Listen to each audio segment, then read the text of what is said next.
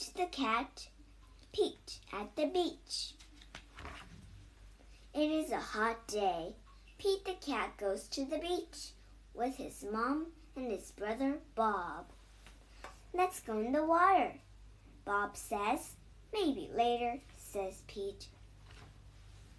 Bob likes to surf. He rides the big waves. It looks like fun. I am hot, says Pete. Go in the water, says Mom. Maybe later, says Pete. Pete makes a sand castle. His mom helps him dig. Here comes a big wave, and there goes Pete. Oh no, where did his sandcastle go? Bob rides a big wave. Wow, says Pete. That looks like fun. Pete and his mom take a walk. They find seashells.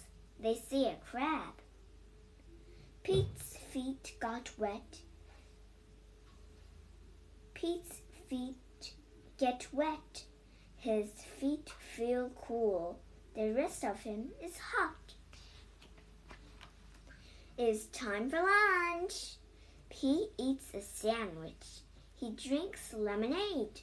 The sun is very hot, and Pete is very, very hot. Bob is wet and cool. Let's play ball, says Pete. No thanks, says Bob. I want to serve.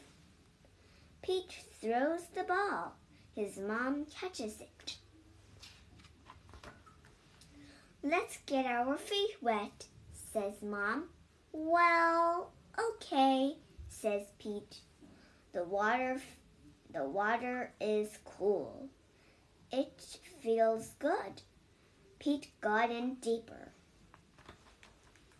Bob waves to Pete. I want to show you how to serve, he yells. Pete does not say maybe later. He says, let's let's do it. Lie on the board, says Bob. Pete lies on the board. Paddle, says Bob. Pete paddles out. He waits for a big wave. A big wave is coming. Stand up, says Bob. Pete stands up. Then Pete falls down.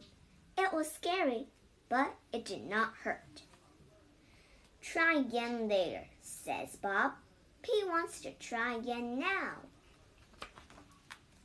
Pete lies down again. He paddles out and waits. Here comes a big wave. Pete stands up. This time he rides the wave. Good job, says Bob. Pete wants to, Pete wants to serve all day. Bob does too. So they take turns. And Bob rock and roll with the waves. What a great day! It is okay to be afraid, but it's more fun to serve.